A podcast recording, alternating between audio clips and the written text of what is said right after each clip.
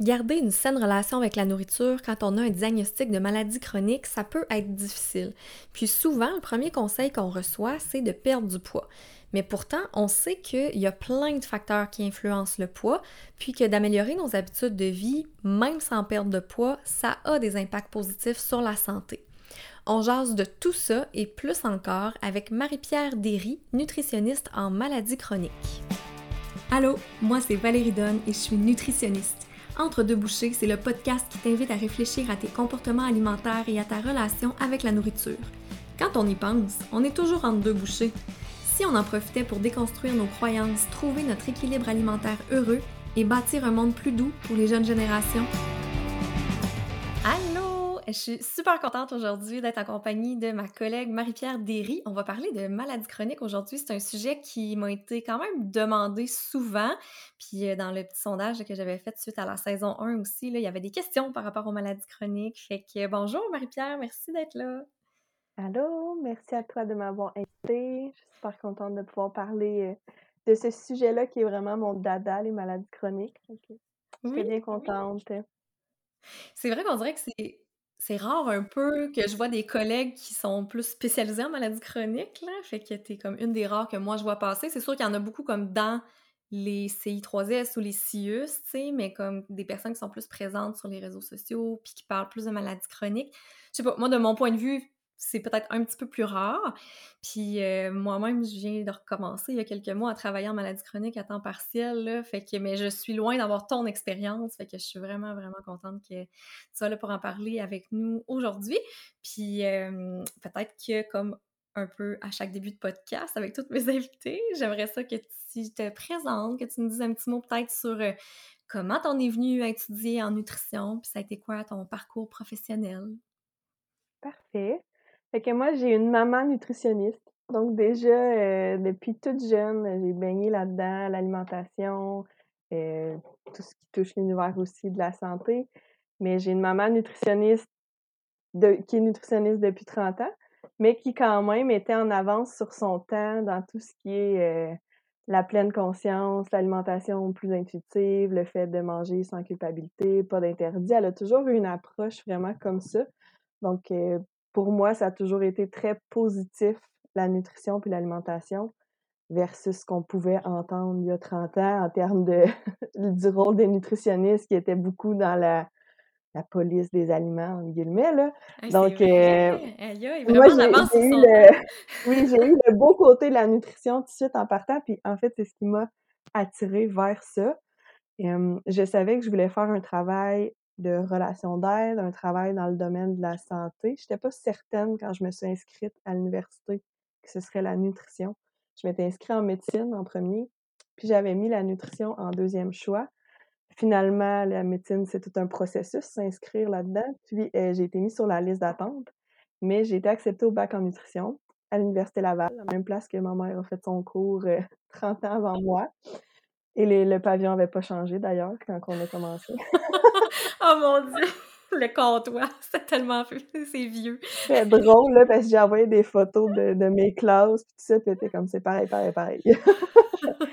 fait que, bref, c'est ça, j'ai été acceptée en nutrition, pas en médecine, puis je suis allée avec le Go with the flow, c'est ça qui va. Euh, c'est là que la vie m'amène, je vais essayer de quoi ça a l'air, puis finalement, j'ai vraiment, vraiment aimé mes cours.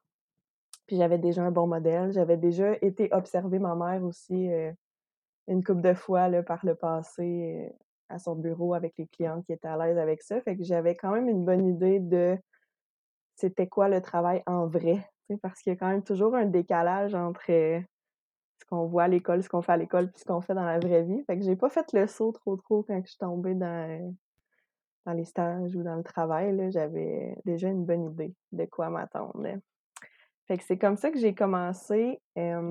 très vite, je savais que je voulais pas travailler ou peu travailler dans un contexte hospitalier.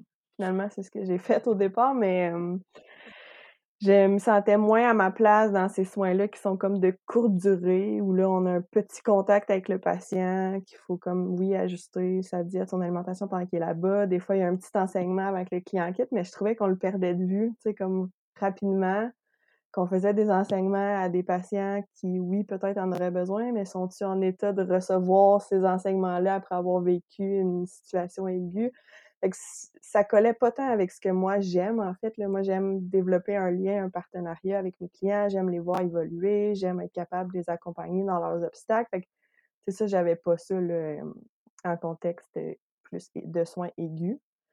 Mais j'ai fait tous mes stages à l'hôpital de Trois-Rivières, puis j'avais une promesse d'embauche. On, prend ça, une promesse d'embauche quand ça passe. Surtout il y a, il y a 10 ans, les postes en nutrition étaient quand même moins, moins présents que maintenant. Donc, j'avais accepté la promesse d'embauche, puis j'ai été chanceuse en fait parce que là où il y avait besoin quand j'ai gradué, c'était en maladie chronique, mais à la clinique externe de diabète, dans le fond. La clinique externe de diabète de l'hôpital à Trois-Rivières, c'est une clinique de deuxième ligne, donc des patients qu'on suit avec des endocrinologues, des infirmières, qu'on a des diabétiques de type 1, sous pompe, insuline, des types 2 de novo très débalancés. Fait que c'était c'était un gros mandat pour une finissante, mais j'ai vraiment adoré ça. Puis c'est là que j'ai eu la piqûre justement pour, euh, pour le diabète et autres maladies chroniques parce que ça vient rarement tout seul. C'est vrai. Comme ça, j'ai touché aussi à, plusieurs autres maladies chroniques. Donc, j'ai fait ça pendant presque un an. Puis après ça, je tombe enceinte. Puis quand je tombe enceinte, j'ai eu un poste en santé mentale. Mais on ne peut pas aller en santé mentale quand on est enceinte parce qu'il y a trop de risques avec, euh, avec les patients. Donc, j'ai, j'ai passé ma première grossesse en retrait préventif et j'ai trouvé le temps très long. Seigneur! J'avais bien hâte de retourner travailler. Puis, euh, finalement, deux semaines avant de retourner travailler, mon poste en santé mentale avait été aboli. Parce que t'as jamais travaillé en santé mentale? J'ai travaillé une journée semaine pendant un bout de temps là, pour euh, faire la transition. Là. Il avait gardé un petit budget, mais non, j'ai jamais travaillé là à temps plein finalement. Puis ce qu'il y avait disponible pour moi, c'était encore, euh, heureusement, en maladie chronique, mais là au CLSC cette fois-ci. Fait qu'avec une clientèle qui est différente, qui est plus en première ligne, où on avait des gens qu'on était en prévention de maladies chroniques, donc des gens qui ont des paramètres un peu débalancés dans leur bilan, mais qui ne sont pas rendus à avoir un diagnostic de diabète ou de dyslipidémie. C'était euh, encore les mêmes sujets pour moi, mais une approche différente où l'on est plus en, en prévention. Fait que j'ai beaucoup aimé ça c'est là que j'ai eu la piqûre aussi pour euh, tout ce qui est conférences, euh, grand public, le fait de parler devant des gens, parce que je donnais des cours de groupe de diabète à ce moment-là.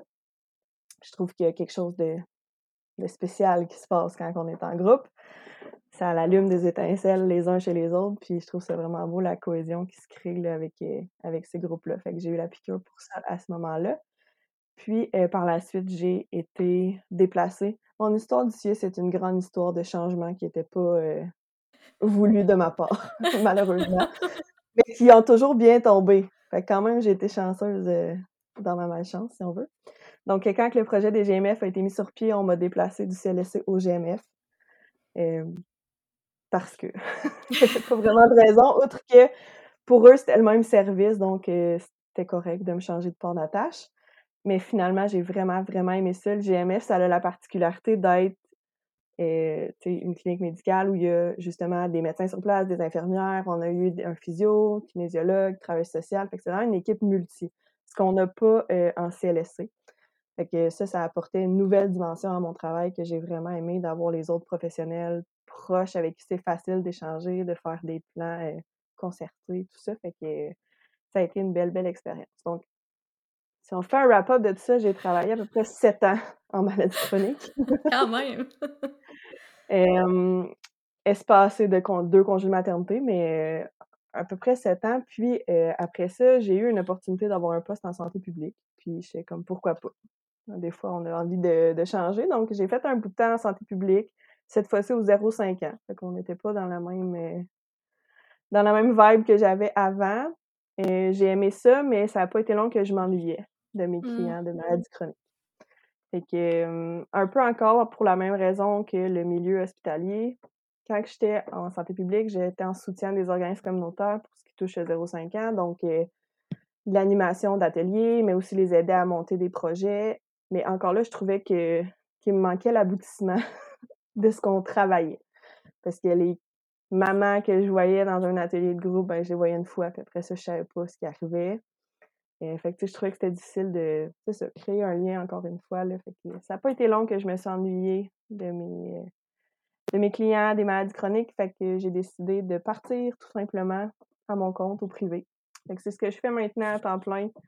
Euh, de la consultation individuelle. Je suis encore en maladie chronique. Fait que bien contente de ce choix-là. Pour vrai, je regrette pas d'avoir euh, sauté dans le vide. Ah, super! Plein de petits rebondissements quand même dans ton parcours. puis là, tu en parles de maladies chroniques, puis tu as nommé quand même des exemples, puis tout ça, mais mettons pour les personnes qui sont pas familières avec l'expression maladie chronique, tu sais, comment t'expliquerais ce que c'est, puis ce que ça l'inclut, mettons? Euh, tu as nommé diabète, tu as nommé dyslipidémie, bon, euh, tu veux-tu nous expliquer ça un petit peu? Oui. Si on regarde, pour commencer, la définition officielle, mettons la définition de l'Organisation mondiale de la santé, une maladie chronique, c'est une maladie de longue durée qui, en règle générale, évolue, peut évoluer lentement, mais qui progresse généralement. Donc, c'est pas des maladies desquelles on guérit, on apprend à vivre avec, ou ça peut être bien contrôlé, mais c'est souvent des choses qui vont euh, perdurer dans le temps. Puis, il y a différents exemples. Il y a tout ce qui est les maladies cardiovasculaires, incluant les infarctus, euh, les ACV, puis tout ce qui est les maladies athérogènes, où là, on a des risques d'avoir des problèmes cardiovasculaires parce que nos artères sont bouchées, en bon français. Et après, c'est tout ce qui est justement le diabète. On a les maladies aussi euh, de type respiratoire, comme la maladie pulmonaire obstructive chronique ou le MPOC pour les intimes. On a là-dedans aussi les cancers, l'insuffisance rénale. Donc, tu sais, c'est un groupe qui est quand même euh, assez large de maladies, chroniques, de maladies chroniques. Et moi, personnellement, je me concentre sur les maladies chroniques qui sont plus euh, du côté de l'endocrinologie ou du côté là, davantage euh, métabolique. donc, tout ce qui est justement diabète, les anomalies de cholestérol, l'hypertension et le petit nouveau, en guillemets, qui n'est pas vraiment nouveau, mais qu'on entend plus parler ces temps-ci, la stéatose hépatique. Mmh ça, c'est c'est quelque chose qui prend de l'ampleur puis qu'on entend parler davantage. La stéatose hépatique, c'est ce qu'on appelle communément le foie gras. puis ça touche un Canadien sur quatre. Donc, c'est quelque chose qui est quand même fréquent, qui est peu encore dépisté, mais ça s'en vient. Il y a des regroupements qui travaillent là-dessus pour que la prise en, charge se fasse plus tôt. C'est pas mal ça en termes de maladies chroniques. OK. C'est drôle, tu parles de la hépatique. Moi, ça m'a vraiment été nommé comme par les auditeurs auditrices du podcast qui voulaient entendre parler de stéatose hépatique. Puis j'étais comme, mais de où ça sort? J'avais comme pas cette conscience-là qu'on en entendait peut-être plus parler ou que les gens étaient un petit peu plus au courant. Tu sais, quand on est dedans puis qu'on en entend parler depuis 12 euh, ans et plus, là, tu sais, on sait que ça existe. Je, je, je savais pas que c'était un peu plus euh, comme dans le discours public, ouais. Ben moi, j'ai eu plus de demandes de consultation quand même euh, pour ah! ça récemment. On dirait que ça, ça semble être plus, euh, plus diagnostiqué que ça l'était avant. Peut-être que c'est aussi parce que je travaille en maladie chronique, hein, donc souvent ça cohabite avec une autre maladie chronique, la stéatose hépatique. Exemple, chez les gens qui sont diabétiques de type 2, ça peut être 50% qui vont avoir une stéatose hépatique. Fait que c'est peut-être mon bassin aussi qui fait que, que j'en entends plus parler. Mais la stéatose hépatique, en fait, comme les autres maladies chroniques, le traitement repose beaucoup sur les habitudes de vie. Donc, c'est un endroit où les nutritionnistes ont un beau rôle à jouer. C'est ça. Fait que, tu toi, au quotidien, je veux dire, peu importe la maladie chronique, en quelque part, tu fais de la consultation pour aider les personnes à adresser leurs habitudes de vie en fonction de leurs problématiques de santé. Pense que tu as d'autres services aussi. Là. Je vais te faire des, visites en épicerie, puis, tout ça. À quoi ça peut ressembler ton quotidien maintenant? Mon quotidien. Mais donc, oui, il y a les consultations individuelles, mais ce que je me rends compte en consultation depuis toutes les années que je fais ça, c'est que ça passe beaucoup par la planification, le changement des habitudes de vie. Parce que oui, c'est bien de comprendre sa maladie, comprendre l'impact des aliments sur sa maladie, mais si je veux faire des changements concrets chez moi, dans mon quotidien, mais il faut que je mette euh, les outils en place, il faut que ce soit facilement accessible. ça passe beaucoup par la planification. Si je veux manger plus de légumes, mais que je sais pas lesquels acheter à l'épicerie ou je sais pas comment les conserver ou quand je n'achète, je finis par les jeter, ben c'est des obstacles qui vont faire que peut-être j'en consommerai pas sur le long terme. Donc, ça passe par, euh, c'est ça, la planification euh, du moment qu'on fait l'épicerie jusqu'à la conservation, jusqu'à comment les cuisiner. Fait que pour moi, c'était vraiment important d'aller euh, dans ces aspects-là aussi j'ai toujours aimé faire à manger. Fait que pour moi, d'être de partager cette passion-là aussi sur comment apprêter les aliments, mais de façon, simple et efficace, c'est quelque chose que j'aime aussi. Puis, tu sais, des fois, ça va dans le pointu, là. Ça m'arrive de sortir des circulaires, là, avec des clients en consultation. Parce que c'est pas tout le monde qui a les mêmes connaissances sur le, tu sais, comment faire l'épicerie, comment faire pour que ça coûte pas cher non plus. Et, Je prends le client où il est rendu, puis on travaille ensemble pour rendre ça le plus facile possible. Donc, c'est pour ça aussi que j'ai développé le service de visite en épicerie. Parce que c'est bien beau faire une espèce de visite virtuelle où là, on va parler de de circulaires, comment reconnaître un bon prix, euh, c'est quoi les coupes de, de, viande qui sont les plus abordables, puis comment on les apprête. Mais il n'y a rien de mieux que d'être dans le l'endroit où toutes ces décisions-là se prennent. c'est pour ça que je fais les visites en épicerie avec des petits groupes, justement deux, trois, quatre personnes. Je veux, je veux pas des gros groupes. L'idée, c'est vraiment que chaque personne puisse poser les questions qui se posent quand lui-même est dans les rangées. Là. Fait que, ça, c'est un service que que j'aime beaucoup puis qui est très apprécié parce que souvent les clients me disaient Ouais, mais là, je sais, là, puis je comprends ce que tu m'as dit, mais j'arrive devant l'allée des céréales, puis oh my God! Il y a tellement de choix. Il y a tellement de choix par où je commence? Je veux pas passer une demi-heure là à regarder toutes les boîtes. Fait que de pouvoir être avec eux dans ces moments-là où il y a beaucoup de questionnements, ben eux gagnent un temps fou. Puis euh, moi, j'ai plein d'exemples à portée de la main. Mmh. Je suis tellement d'accord. Ça me ramène à ma première job euh, après mon bac. J'étais en maladie chronique, ma première job dans le Bas-Saint-Laurent, puis on faisait des visites en épicerie.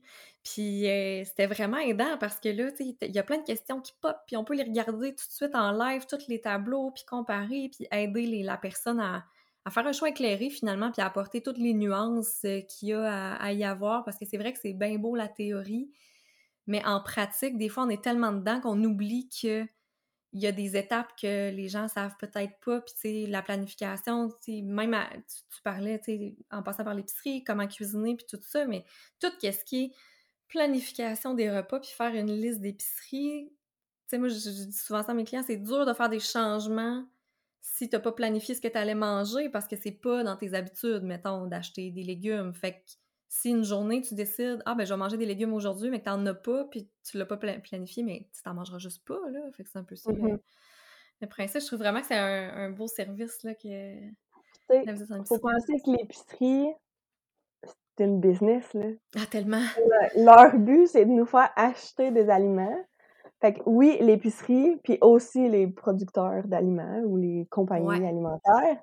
Fait qu'il y a plein de choses qui viennent comme brouiller un peu nos apprentissages ou qui vont être pensés pour attirer notre œil, mais après ça, il faut départager, tu sais, le vrai du faux, qu'est-ce qui est vraiment important pour moi et pour ma santé au travers comme de tout ce brouhaha-là.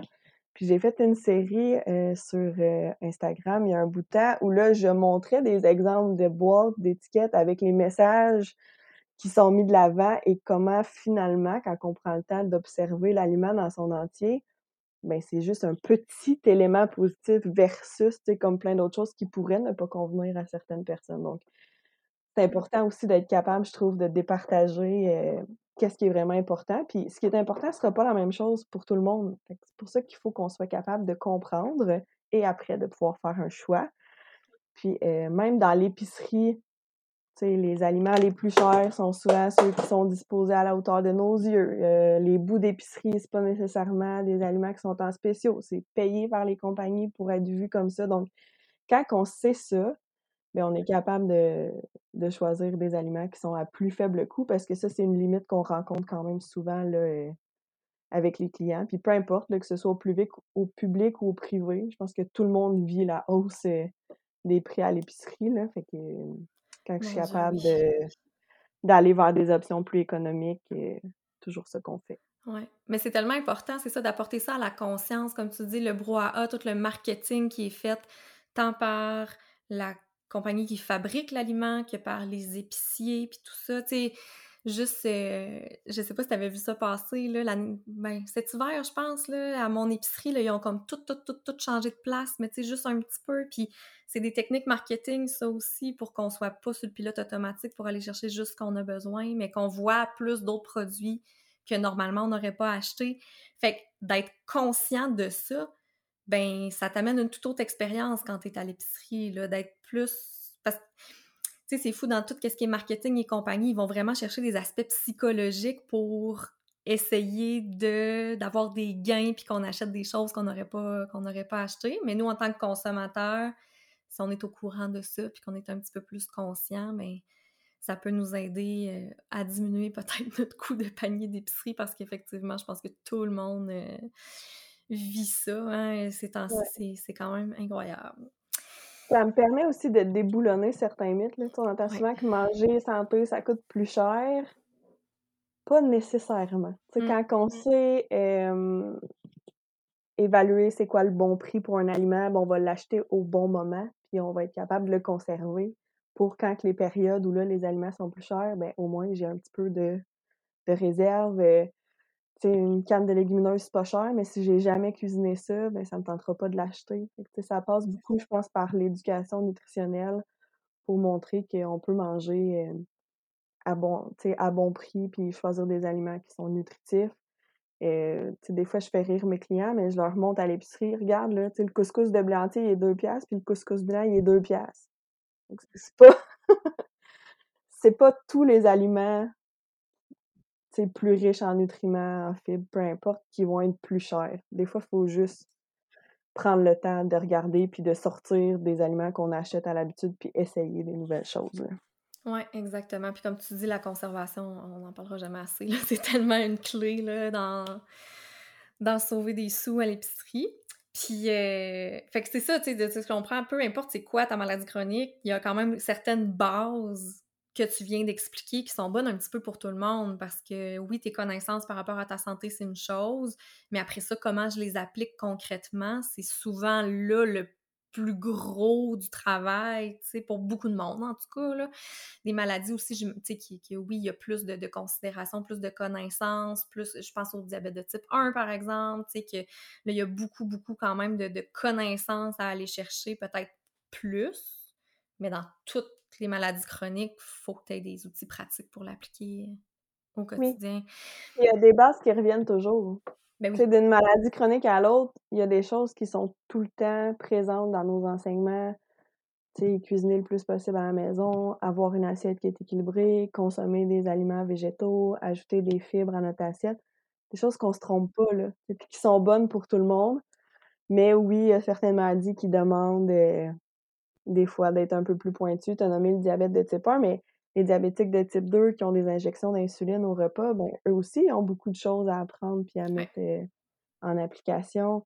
Et un client que je vois pour une dyslipidémie, si c'est son LDL cholestérol qui est élevé versus si c'est ses triglycérides, on ne travaillera peut-être pas nécessairement sur les, mêmes aspects. Fait il y a des petites spécificités, mais il y a quand même une bonne base qui est la même pour tout le monde. C'est ce que j'aime aussi des réseaux sociaux, c'est que pour les gens qui peuvent pas nécessairement avoir accès à un nutritionniste, mais il y a ces bases-là avec lesquelles on se trompe pas. Je pense que plus on va en parler, plus on va rejoindre des gens euh, qui pourraient entendre ces messages-là. Oui, vraiment. Puis toi qui travailles depuis euh, longtemps quand même là, en maladie chronique, est-ce que tu as observé un changement dans tout ce qui est guidelines, tout ce qui est études par rapport aux maladies chroniques, puis à l'alimentation, puis, puis au poids peut-être aussi, là, qui souvent vient entremêler. Il y a beaucoup de maladies chroniques dans lesquelles on va dire que pratiquement le conseil numéro un, c'est d'avoir ou de maintenir un poids santé. Est-ce est que tout ça, ça a évolué dans les dix dernières années? Oui et non. Il y a des choses qui bougent, puis il y a des choses qui restent pareilles. Fait que dans les choses qui bougent, c'est souvent au niveau des médicaments. Hein, on, que ce soit là, euh, autant en diabète qu'en cholestérol. On a des nouvelles classes de médicaments, on a des nouvelles indications pour ces médicaments, on a des nouveaux algorithmes. Euh, fait que les médecins, ils décident pas au hasard de quelle molécule ils vont vous donner. Il y a des algorithmes qui existent, donc on commence par telle molécule. Si jamais on n'atteint pas la cible après ça, on va choisir celle-là. Mais en ayant une différence plus grande de classe de médicaments, on peut aller chercher des bénéfices secondaires intéressants. si je pense au diabète, si j'ai quelqu'un qui a davantage une problématique rénale, ben je vais aller davantage vers cette classe de médicaments-là. Si j'ai quelqu'un qu'on veut davantage protéger sa santé cardiovasculaire, ben ce sera pas le même qu'on va ajouter comme deuxième molécule, ça va être un autre. en ayant plus de médicaments, on peut plus personnaliser. ça, je trouve que c'est quelque chose qui est quand même euh, intéressant. Puis dans l'évolution, justement, c'est quelque chose qui a été vraiment aidant. C'est sûr que comme nutritionniste, c'est pas moi qui prescris les médicaments. Certaines le font. Il y a des nutritionnistes maintenant qui ont le droit de prescrire. Moi, je l'ai pas encore pour le moment. Mais même si c'est pas moi qui le prescris, souvent mon client a besoin de comprendre pourquoi il prend ce médicament-là ou comment ça marche. Parce que les médecins, ils font bien ce qu'ils peuvent, puis ont des journées ultra chargées, puis des fois, ils n'ont pas le temps. Puis c'est pas parce qu'ils veulent mal faire, mais ils ont souvent pas le temps. Fait que d'être capable d'expliquer à mon client comment sa molécule marche, comment est-ce que ça peut entrer en interaction avec certains autres euh, aliments qu'il mange déjà ou avec certains suppléments nutritifs qu'il voudrait prendre, ben ça fait partie de mon travail aussi. Donc ça, c'est quelque chose qu'il faut se tenir à jour. en dyslipidémie aussi, on a des nouvelles classes de médicaments qui se sont ajoutées, médicaments injectables pour, le, pour améliorer le contrôle du cholestérol, entre autres. Donc, euh, de ce côté-là, ça change beaucoup. Après ça, si on pense au traitement nutritionnel, c'est là où ça change moins en général. Hein, on reste avec nos mêmes bases là, de, de saine alimentation qui se recoupent un peu d'une maladie à l'autre. Ça, ça reste souvent la même chose. Il n'y a pas beaucoup de mise à jour. Certains petits points plus euh, nichés, là, mais exemple, on ne recommande plus la prise de suppléments d'oméga 3 en contexte de dyslipidémie ce qu'on faisait il y a 10 ans. donc, tu sais, des fois, il y a des petites choses comme ça qui vont changer, mais je te dirais que le fond du traitement nutritionnel, on voit pas grand, grande différence. Les mises à jour de lignes directrices, ça se fait à plusieurs années. Souvent, il passe 4, 5, 6 ans avant qu'on ait une nouvelle version complète, mais souvent, il y a des chapitres qui vont s'ajouter d'année en année. Donc, il faut toujours garder un petit œil là-dessus entre autres, en diabète, en 2022, ils ont ajouté un, chapitre sur la rémission du diabète de type 2. Fait que quand ils ajoutent un chapitre, souvent, ben, les médias vont reprendre les gros titres, puis ben, les clients vont en parler. Fait qu'il faut être au courant de ça aussi pour être capable de, de l'expliquer. Puis tu me posais la question pour le poids aussi. Donc oui, le poids reste dans les lignes directrices centrales au traitement de toutes ces maladies chroniques-là. Fait qu'on parle, oui, de maintenir un poids santé ou d'atteindre un poids santé. Souvent, on entend notre fameux 5 à 10% qui est le même à peu près là, dans toutes les maladies chroniques. Mais moi, j'ai un malaise avec ça. Je suis pas étonnée. j'ai un malaise avec ça pour différentes raisons. Puis en fait, je nie pas que de perdre du poids améliore le taux de sucre, euh, le bilan de cholestérol, euh, ça diminue l'inflammation pour quelqu'un qui a une stéatose hépatique c'est vrai. Mais il y a plein de questions qu'on se pose pas autour de ça, puis c'est souvent pas individualisé. C'est là qui est mon plus gros malaise. C'est que c'est le premier conseil que les gens vont souvent recevoir, qui est pas adapté à leur réalité à eux nécessairement, puis qui est pas nécessairement atteignable non plus. Fait que je sais pas si tu veux qu'on en parle plus mmh. longuement, mais je pourrais Ben oui, mon Dieu, absolument, vas-y. juste dans la méthodologie en arrière de ces études-là, moi, il y a quelque chose qui m'acharne. j'ai poussé plus au niveau du diabète, mais dans les lignes directrices de diabète, on voit justement le 5 à 10% pour améliorer le contrôle glycémique, pour améliorer les paramètres du bilan de cholestérol. Une des études qui est souvent utilisée, c'est l'étude Look Ahead, qui est une grosse, grosse étude là, qui a eu plusieurs centres différents aux États-Unis qui ont participé. On avait un nombre super élevé de participants. Euh, qui a été suivi pendant une dizaine d'années. On avait un groupe contrôle puis un groupe d'intervention. Donc, en théorie, quand on est dans le milieu de, la science puis de la santé, c'est les interventions, c'est les études qui nous donnent les résultats les plus probants, si on veut, parce que il y a plus d'éléments qui sont contrôlés. Donc, dans l'étude locale, il y a un groupe qui était intervention intensive, puis il y a un groupe qui était intervention normale. Le groupe intensif, faut savoir que il était suivi pendant les premiers six mois, au moins trois, quatre rencontres en groupe, des rencontres individuelles. Il y avait plusieurs professionnels de la santé autour d'eux. Et souvent, il y avait accès à des suppléments nutritifs pour remplacer les repas. Ils pouvaient avoir accès à un menu déjà fait, certains repas déjà fournis. Donc, oui, au final, ils ont perdu un petit peu plus de poids quel groupe contrôle. Puis oui, au final, il y avait une des améliorations au niveau de leur glycémie ou de leur bilan de cholestérol, mais à quel point c'est reproductible dans la vraie ça, vie? c'est pas réaliste. Tu sais, quelle personne dans notre entourage a accès à son médecin 3-4 fois par mois ou à une nutritionniste 3-4 fois par mois, tu sais? C'est pas des choses qui sont transposables directement à la réalité.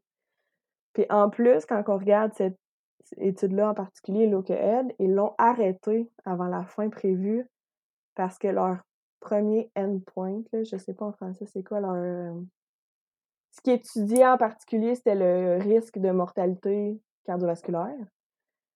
Puis il y avait presque pas de risque dans un ou l'autre des deux, puis il y avait pas de différence entre les deux. Fait que finalement, ils ont arrêté leur étude. Puis l'autre groupe, c'était quoi l'intervention? L'autre groupe, c'était intervention normale suivie par le médecin de famille. Il y avait pas d'autres professionnels? Il y avait pas d'autres professionnels nécessairement, mais les gens étaient libres de faire ce qu'ils voulaient. OK. Fait qu'il y en a qui ont pu décider d'eux-mêmes de faire euh, un suivi avec une nutritionniste ou de faire euh, des modifications à leurs habitudes de vie. C'était juste pas contrôlé, en fait. OK. Mais ça amène encore un biais quand même. C'est ça. Parce que ces gens-là qui se sont inscrits ont quand même déjà un intérêt à prendre soin de leur santé.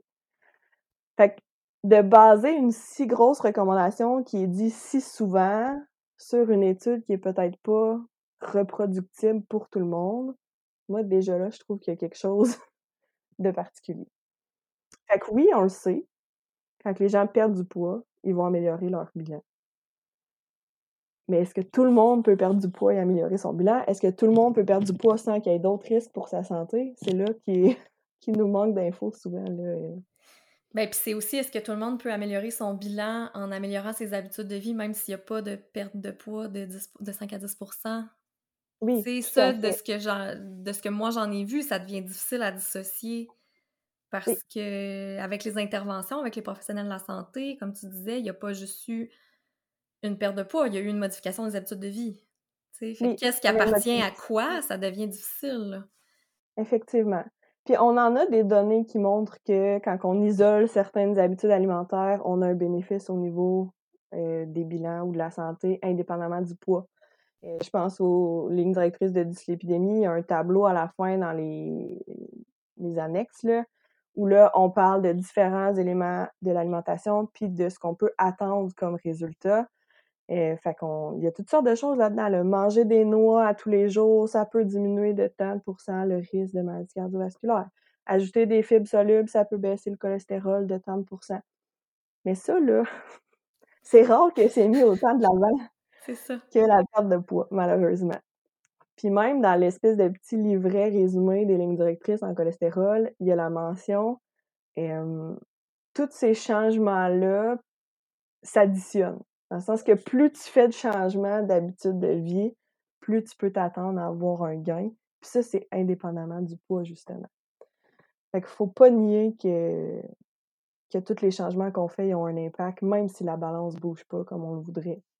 C'est Ça, ça. c'est souvent ce que je vais travailler avec mes clients parce que ben, tes habitudes de vie, tu as le contrôle dessus, tandis que ton poids, pas nécessairement. C'est ça. C'est pas un comportement. Tu sais, quand on disait tantôt atteindre ou maintenir un poids santé, c'est souvent listé comme une habitude de vie, mais c'est pas une habitude. C'est pas pas un comportement. Fait que pas un contrôle direct.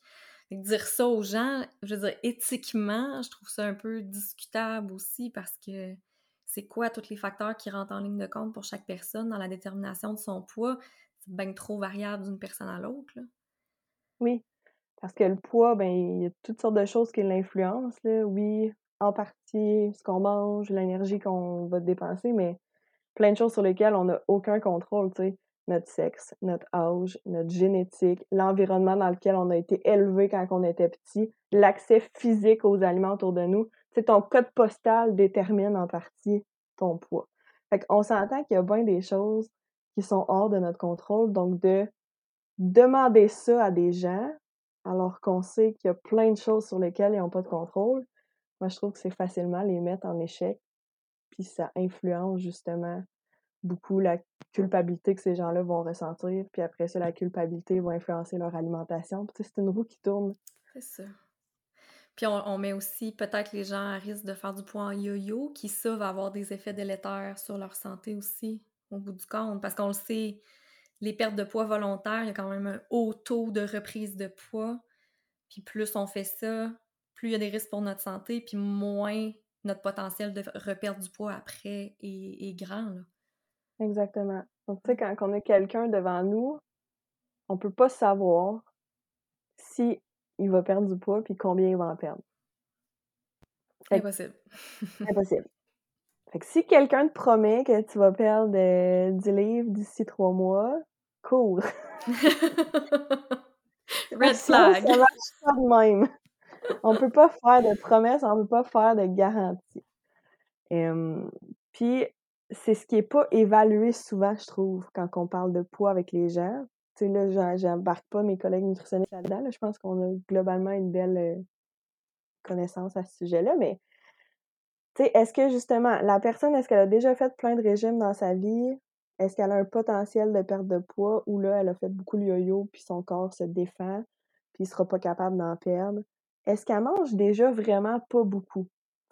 on a des gens qui mange déjà très peu, donc de couper encore plus, on aurait des risques importants en termes de carence nutritionnelle. Mais souvent, ça influencera même pas leur poids de toute façon parce que là, le corps tombe en mode famine puis il va se défendre à tout prix. Est-ce que j'ai quelqu'un qui a une relation troublée avec son corps, avec ses aliments? Est-ce que je vais augmenter ses préoccupations à ce sujet-là en lui parlant de son poids? Donc, il y a beaucoup de risques à ne pas faire une évaluation complète. Oh mon Dieu, tellement de choses dans ce que tu viens de dire sur lesquelles on pourrait sauter. Là. Puis tu sais, je pense qu'on on, tombe des fois dans une espèce de mode panique quand on voit que la personne perd pas de poids. Tu sais, mettons, euh, on est un professionnel qui veut le bien de notre patient, notre intention est super bonne. On lui dit, ben, tu sais, pour traiter telle maladie, il y a une recommandation de perdre du poids. Puis là, finalement, on se rend compte que, ah, ben, peut-être que le potentiel de perte de poids n'est pas très grand, mange déjà pas beaucoup, fait beaucoup de sport, perd pas de poids. Ben, on cherche tout le temps comme à aller plus loin, puis là, on peut rentrer aussi en ligne de compte, là, par exemple, les médications euh, qui coupent l'appétit, les chirurgies bariatriques et tout ça. On, Oui, dans certains cas, je veux dire, je nie pas qu'il y a certaines personnes pour qui ça pourrait être une avenue qui est intéressante, mais mon point, c'est que des fois, on est vraiment, on, a comme une espèce de vision que c'est possible pour tout le monde de perdre du poids. Puis si ça marche pas, ben, il faut absolument aller à l'étape suivante pour la santé de la personne. Alors que des fois, justement, on a affaire à quelqu'un qui a une relation super difficile avec la nourriture, ou peut-être que c'est pas ça que la personne désire, mais est-ce qu'on prend le temps d'en discuter, de parler de toutes les options, de les pour et les contre de chacune des options pour vraiment accompagner la personne à faire un choix réellement éclairé? On en revient toujours un petit peu à ça, là, dans le fond le choix éclairé qui n'est pas nécessairement toujours euh, aussi éclairé qu'on le voudrait. Là. Effectivement. C'est pour ça que moi, je trouve que c'est vraiment plus sain de travailler sur les habitudes de vie, les habitudes alimentaires, l'activité physique. Il y d'autres choses qui entrent en ligne de compte aussi souvent, les habitudes de sommeil, la gestion du stress. On, peut aller loin dans, ce dans ce que le client peut travailler puis qui aura un impact positif sur sa santé ça se peut qu'il ait pas le goût de manger mieux, pour X raisons. Mais que pour lui, faire de l'activité physique puis gérer son stress, c'est ce qui va avoir le meilleur impact sur sa santé. Ben, OK. Je suis qui, moi, pour l'obliger à faire quelque chose? c'est important de s'adapter vraiment à chaque client qui est devant nous. Fait que ça, c'est vraiment au centre de mon approche, puis ça l'est depuis, euh, depuis le début.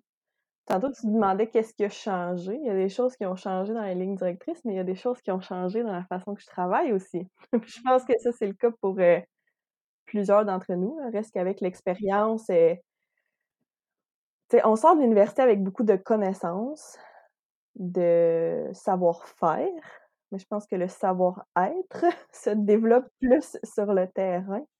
J'ai l'impression que c'est ce qui a changé le plus dans ma pratique euh, au début, je pense qu'on veut comme sauver tout le monde. Oui, tellement. prouver qu'on est capable d'améliorer la santé des gens. Comme si on prend ça personnel beaucoup. En tout cas, moi, je prenais ça personnel beaucoup. Puis on veut tellement, tellement, tellement que, sans le vouloir, des fois, on bombarde les gens de connaissances. c'est ce qui m'arrivait, en tout cas, au début. Non sollicité. Euh, non sollicité. on va être sûr là, qu'on y a tout dit puis qu'il va être capable de prendre la meilleure décision possible. Mais la première étape, c'est demander la permission, puis est-ce que la personne est prête à entendre ces choses-là? Ça, c'est important. Mmh.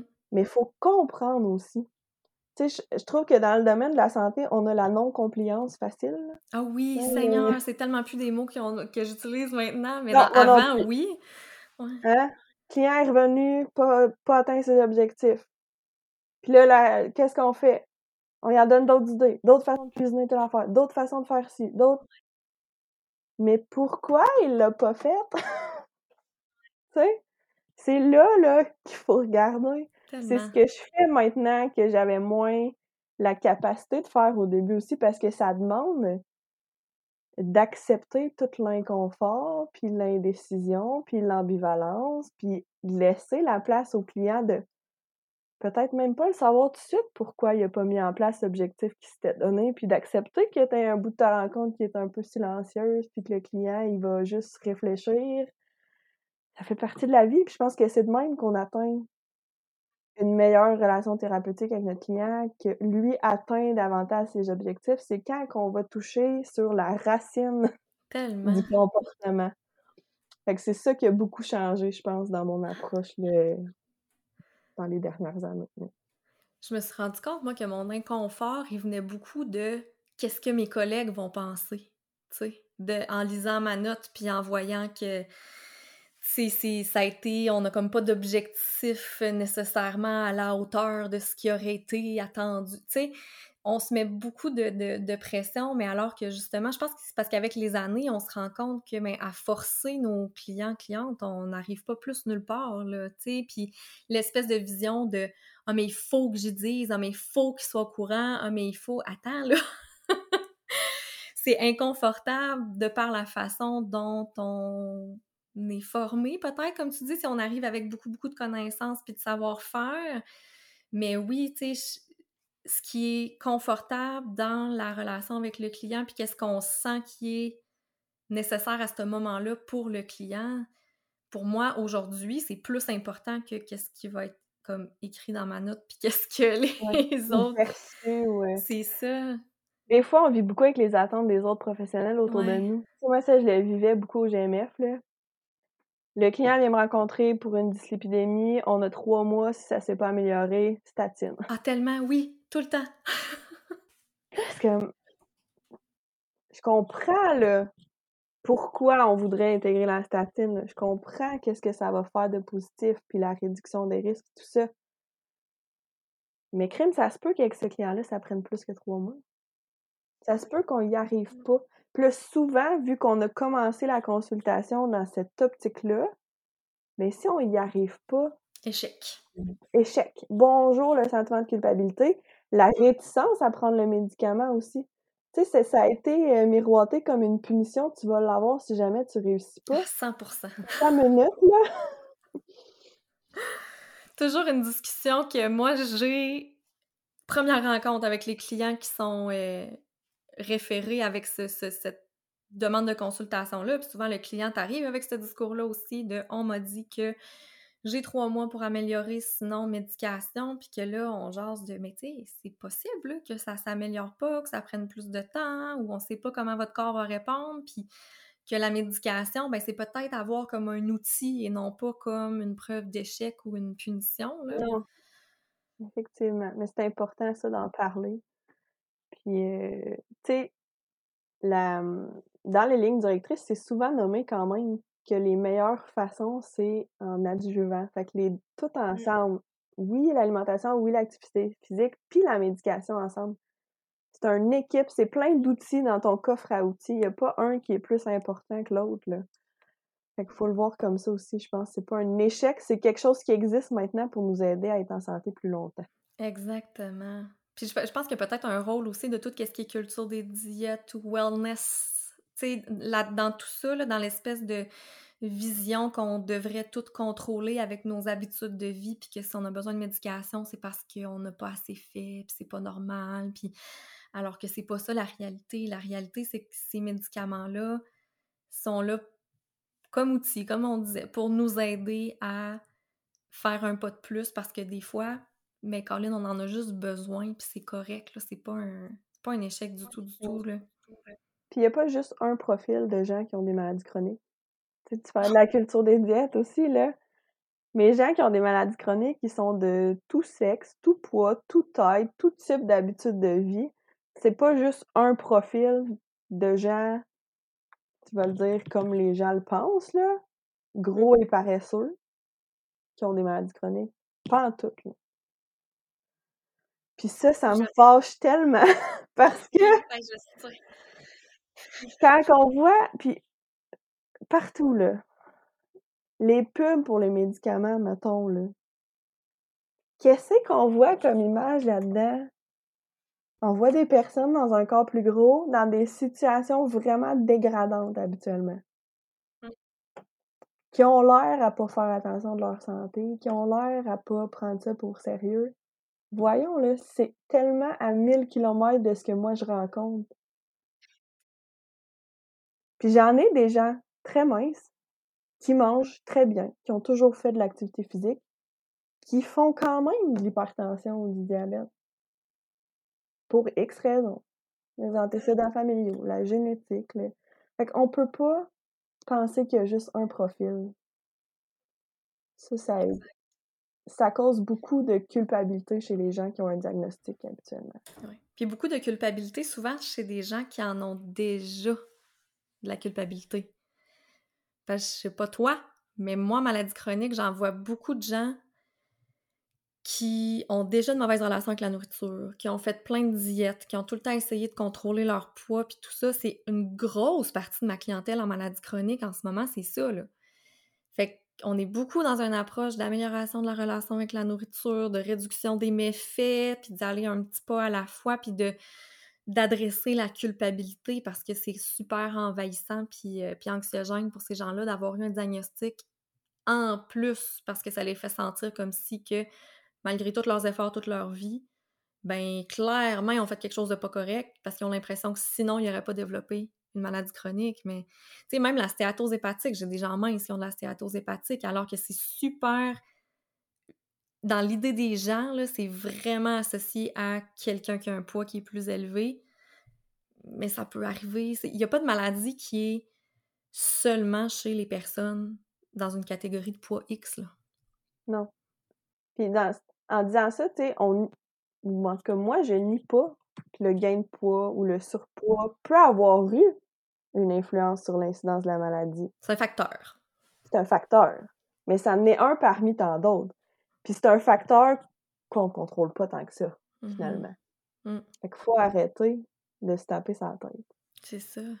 Puis ça, c'est sans compter que les recommandations après ça qui arrivent quand on a une maladie chronique, dépendant comment c'est fait, mais ça peut de beaucoup augmenter l'obsession en lien avec les aliments ou la culpabilité de manger certaines choses. C'est drette là que je m'en allais, moi aussi, de savoir comment qu'on peut associer, comment qu'on peut faire en sorte que ça soit sain d'avoir des recommandations pour une nouvelle maladie chronique, qu'on a un diagnostic, tout en ayant une saine relation avec la nourriture ou si on veut être un peu plus dans une optique d'alimentation intuitive, comment qu'on jumelle ça ensemble? C'est pas simple. Mmh c'est pas simple, c'est possible, mais ça prend du temps puis il faut vraiment individualiser. Je pense que c'est là qu'il faut euh, qu'il faut aller. Dans le sens que, tu sais, quand on pense à l'alimentation intuitive, faut la prendre dans son ensemble de tous les dix principes pas juste qu'est-ce qu'on voit sur euh, Facebook puis Instagram, mange quand t'as faim, arrête quand t'as plus faim. C'est beaucoup plus complexe que ça. Il y a un des principes de l'alimentation intuitive qui est honore ta santé.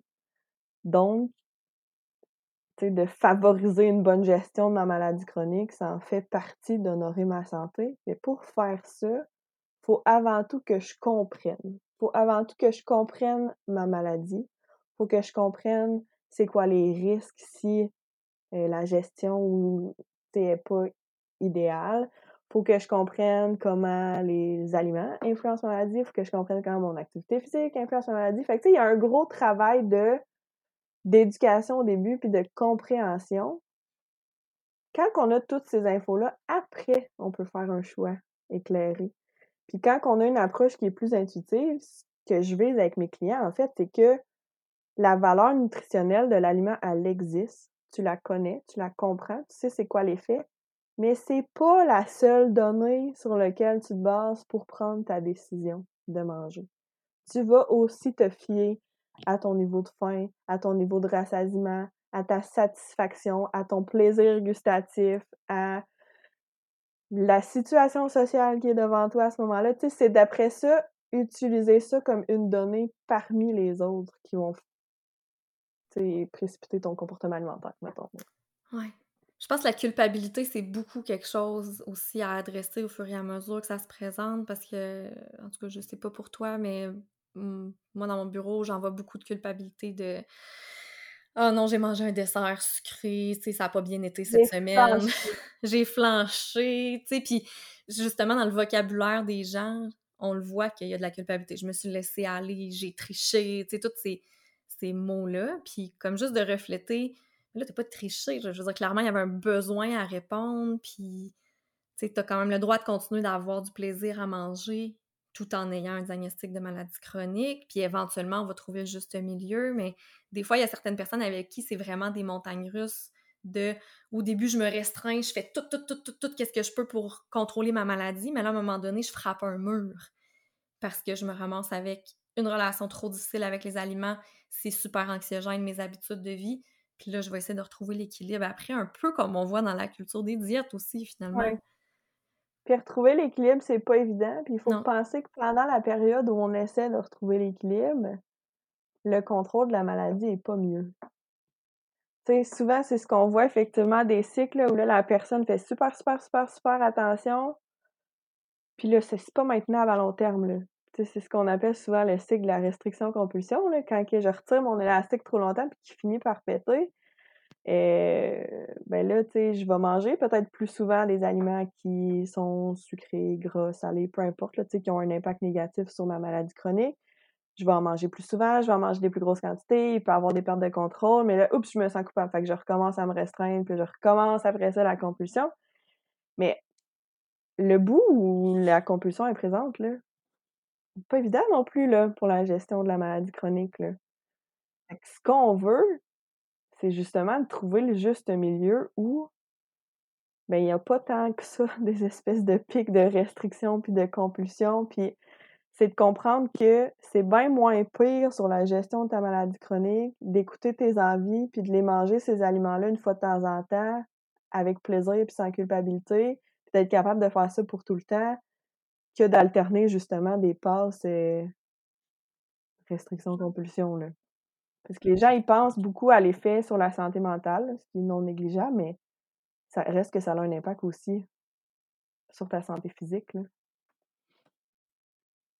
Fait que c'est pour chaque personne de trouver cette espèce de juste milieu-là qui est bien vivable, qui est confortable, qui permet de d'avoir du plaisir à manger, de pouvoir faire les activités sociales avec nos amis, de ne pas se priver de rien, tout en étant conscient que nos choix influencent notre santé, puis c'est nous qui décidons le niveau avec lequel on est confortable de faire ces changements-là. Ouais.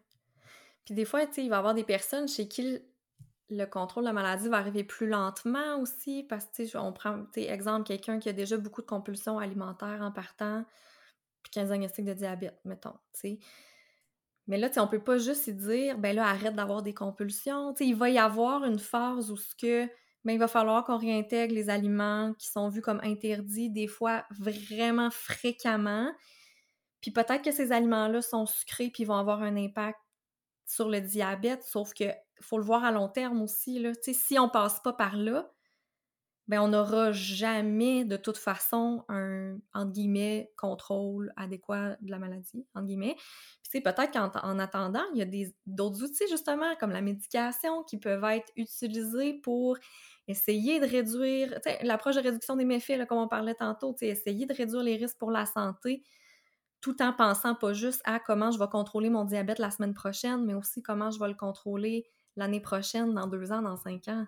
Oui, parce que ça reste que c'est une charge mentale quand même. Tellement. si tu dis je veux me concentrer, mettons, à réduire mes compulsions alimentaires parce que je sais que c'est ça qui à long terme va être la meilleure chose pour moi, la gestion de ton diabète, tu peux pas la mettre sur pause. Ça vient avec une charge mentale, ça demande de prendre des glycémies, ça demande de faire certaines choses.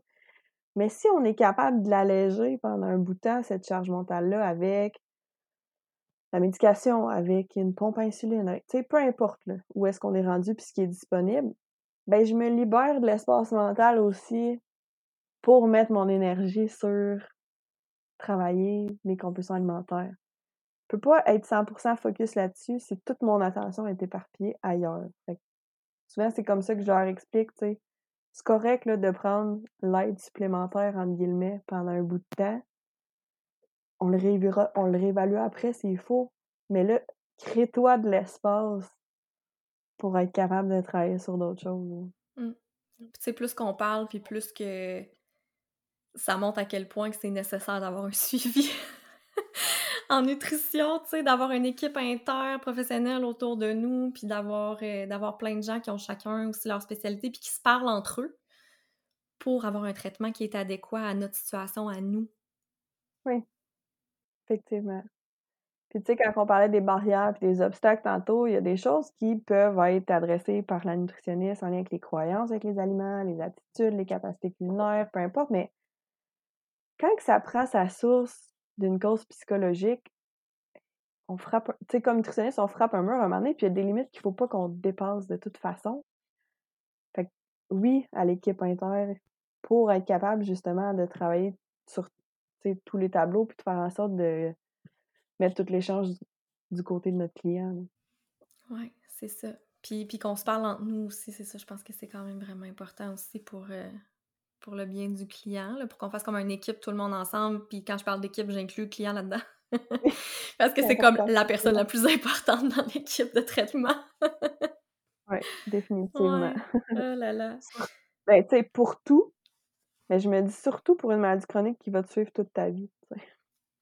Ben oui. C'est toi là, qui vas vivre avec ça pour euh, X nombre d'années qui reste. C'est important que tu comprennes que tu sois capable de prendre soin de toi toi-même. Ah, le plus, être le plus autonome. Le, plus autonome possible, c'est ça. Mmh. Ben oui, parce qu'on.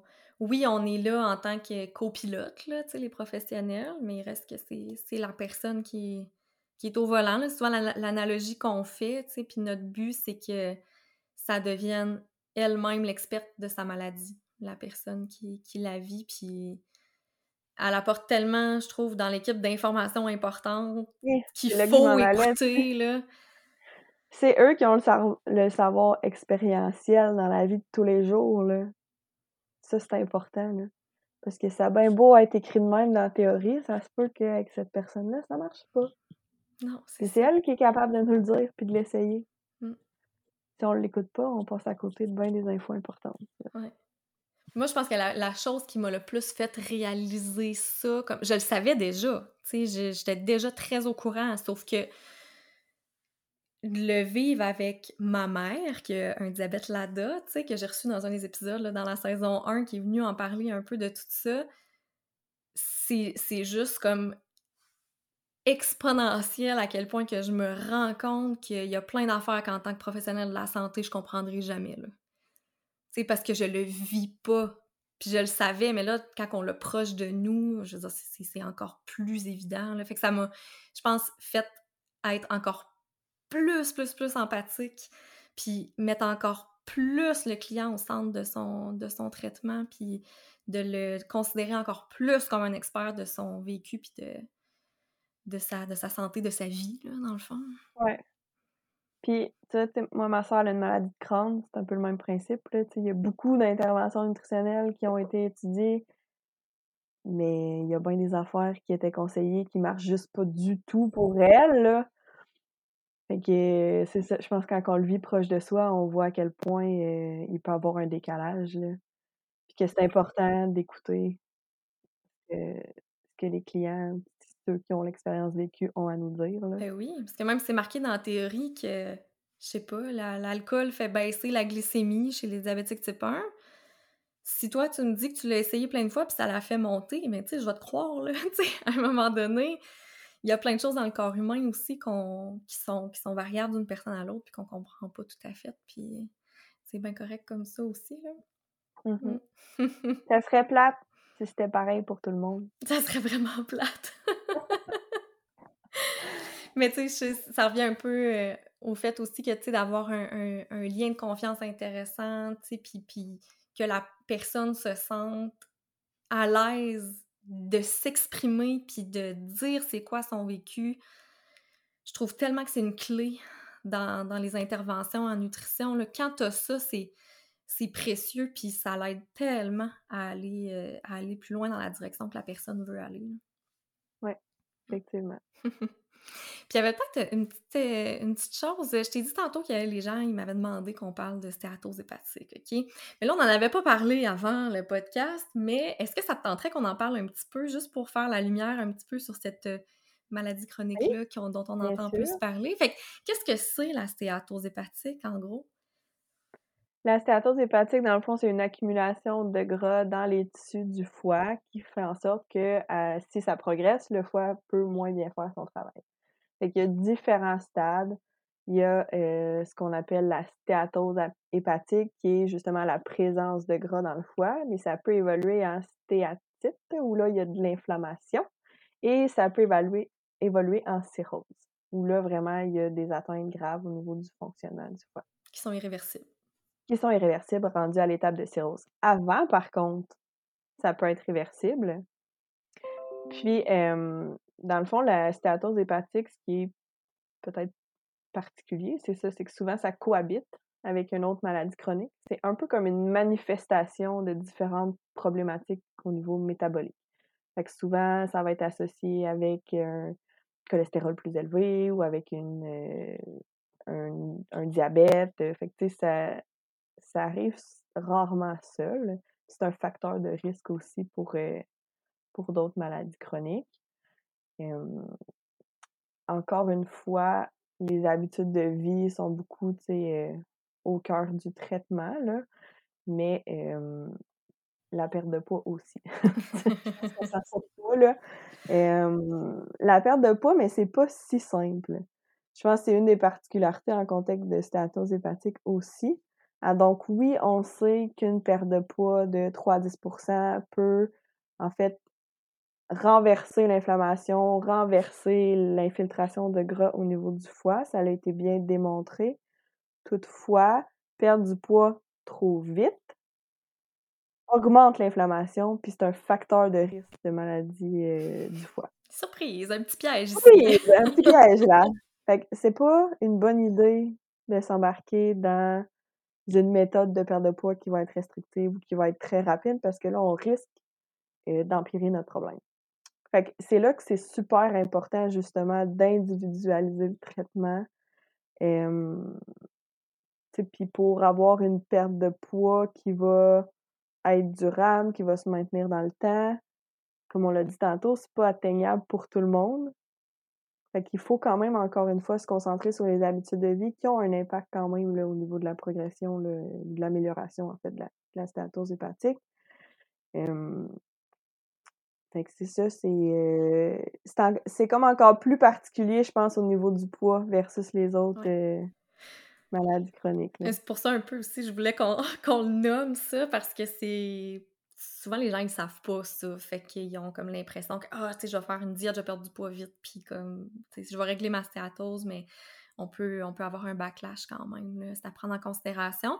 Puis, fait que quand on parle de euh, habitudes de vie, comme tu disais, fait que là, on parle des conseils généraux, activité physique, diète genre méditerranéenne, le, mot diète est étonnant, là, mais alimentation. alimentation méditerranéenne, souvent c'est vers là qu'on va s'en aller. Donc, une alimentation qui est riche en produits végétaux, fruits et légumes, poissons, des bons gras comme l'huile d'olive ou l'huile de canola.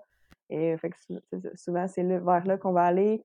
le, sucre concentré ou le sucre ajouté, surtout le fructose, a un gros impact là, sur euh, stéatose hépatique, donc on fait un enseignement quand même à ce sujet-là.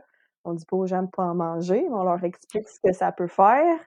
Puis tu sais, des fois, c'est juste d'avoir des alternatives.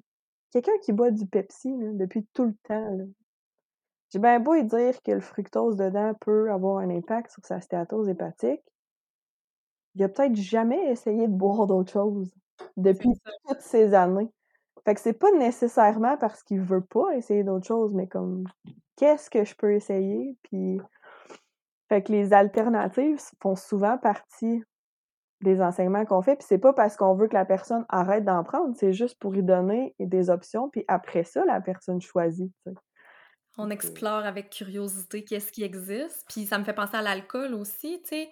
J'ai eu des gens qui savaient même pas que la bière sans alcool, ça existait, tu sais. Fait que juste ça, des fois, tu sais, quelqu'un justement qui a une atteinte au foie, ben réduire la consommation d'alcool, c'est quelque chose qui peut être bien. Fait que de, de juste, OK, ben tu t'aimes le goût de ta bière, mettons, mais tu sais, peut-être que approche de réduction des méfaits, justement, pour voir d'autres options. Est-ce qu'une sans alcool, ça pourrait peut-être convenir? Puis, mais c'est ça, il y, a plein de, effectivement, de personnes qui ont juste toujours bu la boisson gazeuse, puis ils ont, pas, sans se ils ont poser même pas pensé à essayer autre chose, c'est ça. Ouais, mais le, le- avec curiosité, puis juste se dire, on fait des essais sans se mettre de pression. En tout cas, je sais pas toi, là, moi j'ai l'impression que c'est quand même quelque chose de vraiment gagnant parce que si on se met trop de pression, mais on risque d'envenimer notre relation avec la nourriture au bout du compte. Ouais. Puis la curiosité comme ça, pas juste dans les choix d'aliments. Moi, c'est ça quelque chose que je vais utiliser, là.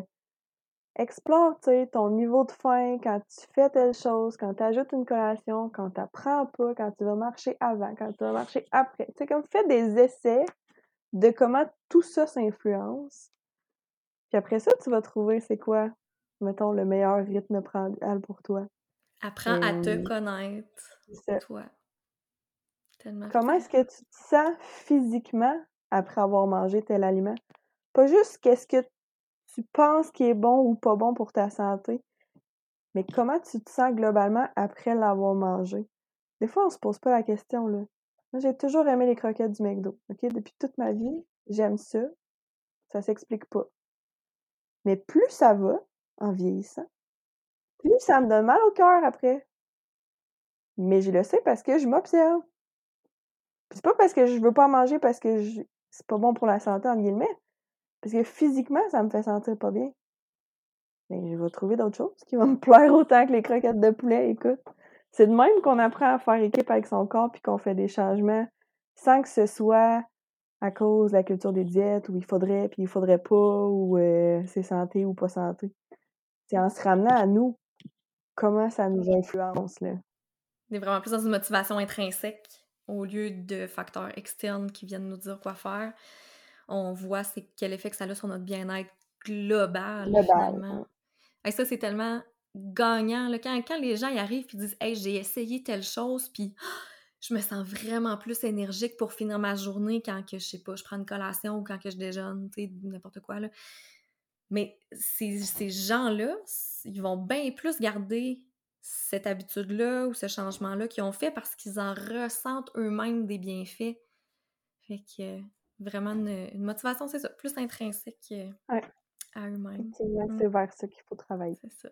Fait que ça boucle un peu la boucle aussi, là, de comme on disait tantôt, que la personne, on veut qu'elle soit le plus autonome possible, qu'elle connaisse bien son corps, sa maladie, que ça soit elle l'experte d'elle-même, puis que nous, on soit juste là pour, euh, pour accompagner pendant un certain temps, puis que comme quand on accompagne un... en- Moi, j'ai quelqu'un qui apprend à conduire un vélo, puis à un moment donné, ben, on le lâche, puis le- la personne est autonome aussi pour continuer son chemin, puis on est là au besoin après, si jamais il y a des petits check-in à faire, mais moi, je remarque que plus ça va, plus que la personne en sait plus que moi parce que c'est sa propre personne qu'elle a appris à connaître, tu sais. Tu sais, Mm. moi, mon but, c'est pas de continuer à avoir mes clients toutes les deux semaines pendant toute leur vie, là.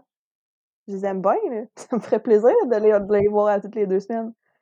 Mais c'est encore bien mieux si, après un certain temps, ben, ils se sentent confortables, à l'aise, outillés pour faire un bout de chemin par eux-mêmes. Quitte à refaire un petit check-in une fois de temps en temps parce que là, ils ont des nouvelles questions ou ils ont expérimenté une nouvelle affaire ou il arrive autre chose dans leur vie, mais moi, je veux pas, là, garder tout le monde, euh, par la main toute leur vie. C'est pas ça. Être, euh, autonome dans sa santé, là. Faut vraiment, euh, miser là-dessus, je pense. Mmh.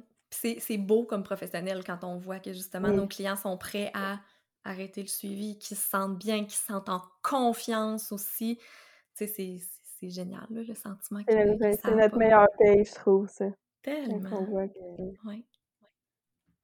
Eh ben, je pense que ça fait pas mal le tour de ce qu'on s'était dit qu'on allait parler. Peut-être avant qu'on finisse, j'aimerais ça euh, savoir où les gens peuvent te retrouver, puis où tu offres tes services euh, si jamais ils veulent en savoir plus. Oui. Fait qu'on peut me trouver sur euh, Facebook et Instagram, donc Marie-Pierre Derry, nutritionniste, aussi simple que ça, pas de flafla. -fla. fait que sur les réseaux sociaux, ben je partage du contenu davantage grand public, mais quand même des infos aussi en lien avec les maladies chroniques. Fait que si vous voulez avoir ces infos-là, ben c'est là que vous pouvez les trouver. Pour les services de consultation, j'offre le service en virtuel et j'offre le service en présentiel aussi à Trois-Rivières. J'ai un bureau tous les mercredis. Je rencontre des clients en vrai. Puis la façon de prendre le rendez-vous qui est la plus simple, c'est via le site web de référence nutrition dans l'onglet Prendre un rendez-vous. Puis après ça, vous sélectionnez mon petit nom. Puis vous allez avoir accès à toutes les plages horaires qui sont disponibles. Donc c'est pas mal ça pour le service de consultation. Pour les visites en épicerie, je les affiche sur ma page Facebook, Instagram quelques semaines d'avance. Puis je prends les inscriptions moi-même de façon bien informelle pour l'instant. Puis, euh, c'est pas mal ça, les façons de me suivre. Okay. As-tu des projets qui s'en viennent dont tu peux parler ou? Mmh, des projets qui s'en viennent dont tu peux parler, c'est un autre. c'est une autre histoire. Euh, oui, je, ben, je travaille sur un projet toute seule, puis je travaille sur un projet avec euh, l'équipe de référence nutrition aussi. Mais c'est ça, c'est tout en développement, fait que c'est difficile d'en parler, mais dès que je vais ça va être plus prêt, on, va en parler définitivement. C'est bon, on va te suivre pour en savoir plus. C'est ça. en temps et lieu. exact. Mais merci beaucoup, Marie-Pierre, pour ton temps. Je suis sûre qu'il y a plein de gens qui vont se reconnaître dans ce que tu as dit aujourd'hui. Mais merci à toi pour l'invitation. C'était vraiment le fun de jaser. À bientôt. bientôt. Bye.